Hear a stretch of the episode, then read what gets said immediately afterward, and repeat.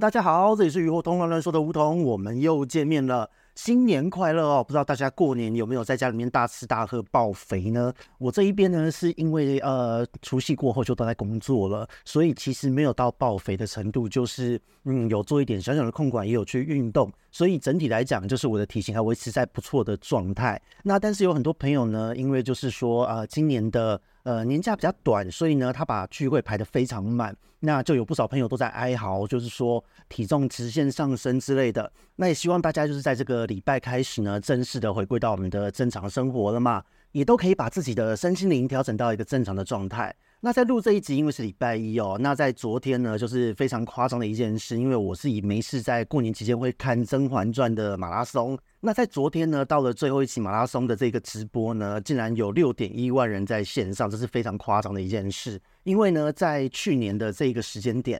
最后一集只有三万人左右。所以有时候都不禁会想哦，就是过年的时间是不是呃看《甄嬛传》已经快变成一个某种程度的传统了？那这一件事情，我们明年的过年可以再来看一下人数会不会上升哦。那当进入了这个礼拜开始，就随着开工，大家也都陆续的收心嘛。那距离明年的年假呢，就是还有三百多天的时间。今年的连续假日又特别少，所以只能说请大家呃多加油挺住哦。那在录这一集的这个当天呢，就是二月十九号，是雨水这个节气。那虽然今年呢，雨水的天气是蛮热的啦，这几天都蛮热的。不过呢，就是也可以跟大家说明一下。雨水这一个节气呢，它其实寓意也是在于说，雨水可以净化万物嘛，滋养大地。那也在暗示着万物开始蓬勃发展等等的。那对于农民来说呢，就是意味着要开始动工啊、播种啊，开始今年一整年的一个农耕的周期。那在商务方面呢，对于企业主来说，也是一年的计划开跑的一个好时机。所以呢，就是我最近为什么会从过年的期间就开始一直在写案子，因为就是提案写到一个年初就崩溃的状态哦。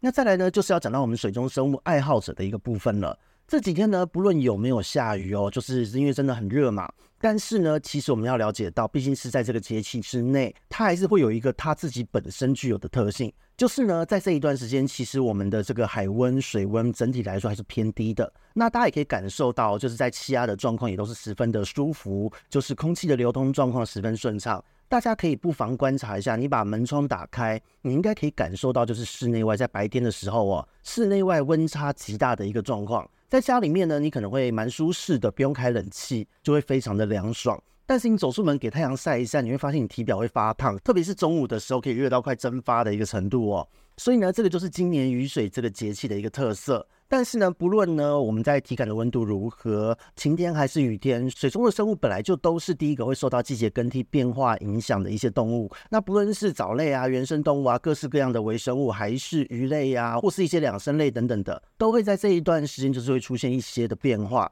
所以呢，这一集我们也是在今天希望能够提醒大家，就是到底从现在到下一个节气之间，下一个节气是惊蛰哦，我们到底要注意一些什么样的事情？那有什么样的生物观察重点呢？接下来就跟大家一一做说明哦。首先呢，我们现在可以单从现在的天气来看，二零二四年的雨水这个节气，我们这几天体感的温度都是比较热的，但是呢，就像我们前面讲到的。千万不要忘记，季节和节气本身就有它自己的规律性，这是不会变的。那有兴趣的大家呢，可以看看历年的一些中央气象局所发布的资讯，也可以观察一下这几天的海温变化。你可以发现说，体感温度虽然高，但其实呢，整体的海温是仍然偏低的一个状态。那你这个时候再去看一看气象报告，应该可以发现呢，就是在本周末和下周将会有降温的一个机会。这个呢，就是很典型符合雨水节气的一个通则的天气状况。那在这个时机点，其实对于养鱼人来说呢，是相当棒的一个阶段哦。因为呢，如果你的鱼养得好，撑过了这个冬天的低温的一个阶段，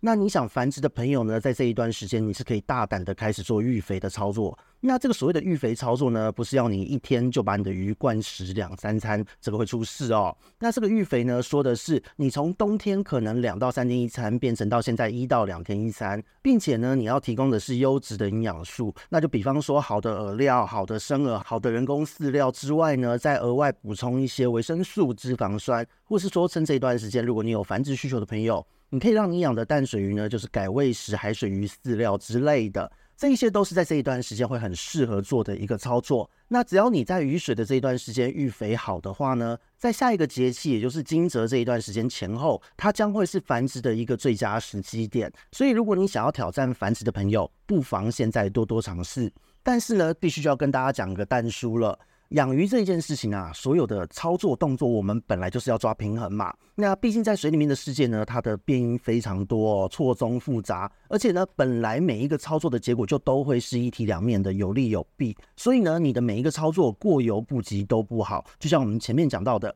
如果你为了要育肥呢，一天灌食两三餐，那你的鱼它的这个代谢来不及的话，它就会造成很大的一个代谢上的负担，反而会出事。而且呢，除了对代谢造成负担之外，对于水质的这个污染也会特别重。因为呢，我们必须也要了解到，就是育肥这一件事呢，它好的地方是好在可以让鱼有很好的精卵品质，体质可以变得很强壮。但不好的地方，它的弊端在哪里呢？就是对于水质的负担一定会加重。不论是你今天饵料丢下去，散溢到水中的污染呢，会加重；还有呢，就是鱼吃下去消化利用之后，它的排泄物的污染呢，也都会更多更明显。那在这个雨水节气的阶段呢，就是我们要强调哦，真的是万物会蓬勃发展。那所谓的万物呢，就是除了呃四主本人呢可能会桃花开嘛，那可能你家的狗啊会吹狗螺啊，那你的猫啊也会猫会叫一些春天呐、啊，那再来就是你的鱼呢，可能也会想要干坏事。那当然呢，就是微生物也不会放过这个好机会，他们本人呢也会蓬勃的发展，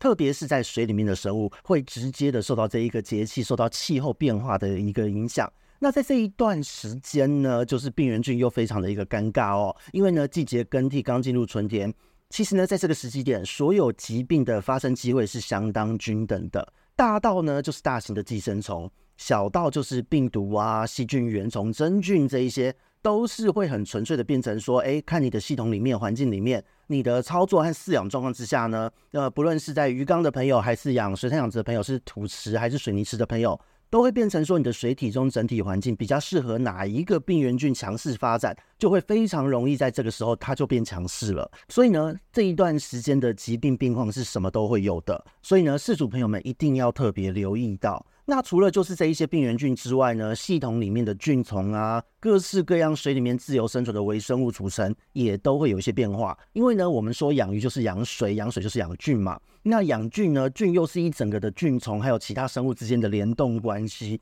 所以呢，当这些自由生存的微生物组成有变化的时候，这也意味着你的鱼缸、你的水体整个的水质也会随之改变。这个部分呢，就是我们在去年也有提到过的，就是微生物的世界大战嘛。那至于说是谁会胜出，有可能是好菌，有可能是坏菌，也有可能是病原菌，都有可能。这个部分呢，就是要看你的水体系统的复杂程度，还有你的饲养密度，还有就是饲养的物种食性，还有就是饲主操作习惯之外呢，也有几分的运气成分在。因为呢，微生物的世界大战发生的时候啊。谁能够胜出，不是我们自己说的算。我们的操作呢，就算你今天人为做了介入，你只是帮一把，让某一些生物呢，某一些我们希望它活下来、希望它获胜的这个生物，我们透过人为的介入，让它机会提高一些，把这个获胜机会放大一些而已。但是呢，这个所谓的人为介入，也不是说要你无脑加入消化菌哦。因为呢，如果你选择了不对的产品，乱加、胡乱操作，可能反而造成病原菌的获胜机会被放大哦。那这就真的是恭喜发财了。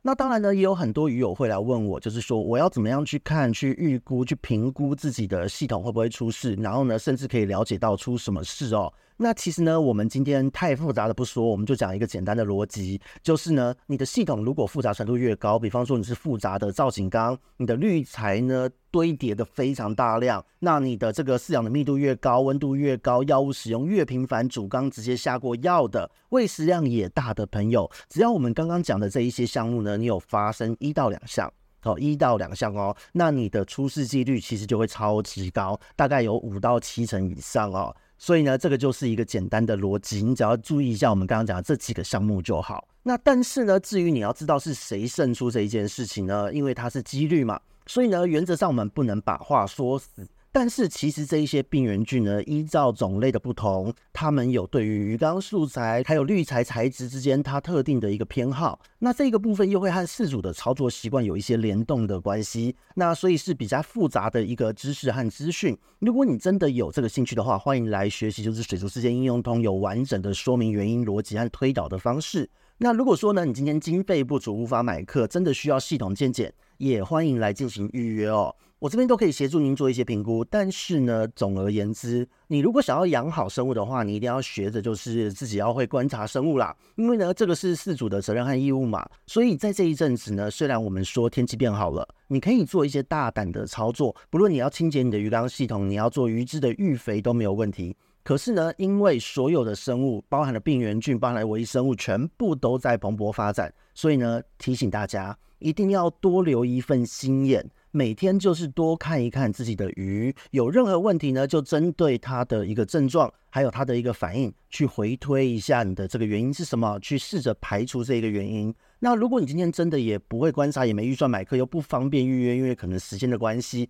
再来就是最近小弟这边的预约时段都是被塞满的一个状态。那这个时候呢，你就可以考虑加入鱼活通的官方 LINE 账号，你可以用文字的方式来试着描述你的问题。那因为呢，我的官方 LINE 已经和 AI 做了一些联动和绑定，也做了一些训练。那图片的部分没有办法让他学怎么辨认，因为如果要让 AI 辨识图片的话，费用有点贵哦。所以呢，这个部分是目前没有考虑的一个功能。那如果大家觉得真的有这个必要的话呢，就呃欢迎抖内一下喽。那至于说文字的方面呢，因为 AI 最近和资料库的联动学习的状况非常良好，那有点出乎我的意外哦。所以呢，回应的正确程度越来越高了。那因此呢，我相信这一些提供给大家可以使用的免费工具，全部都是可以帮助你厘清当下问题的一个手段。但是呢，如果你真的有兴趣想要学习去了解其中的原因，你想要自己学着判断，让养鱼越来越轻松，而不是诶遇到问题了头痛医头，脚痛医脚，而是要让你自己真正能够轻松的去享受这个养鱼的乐趣的话，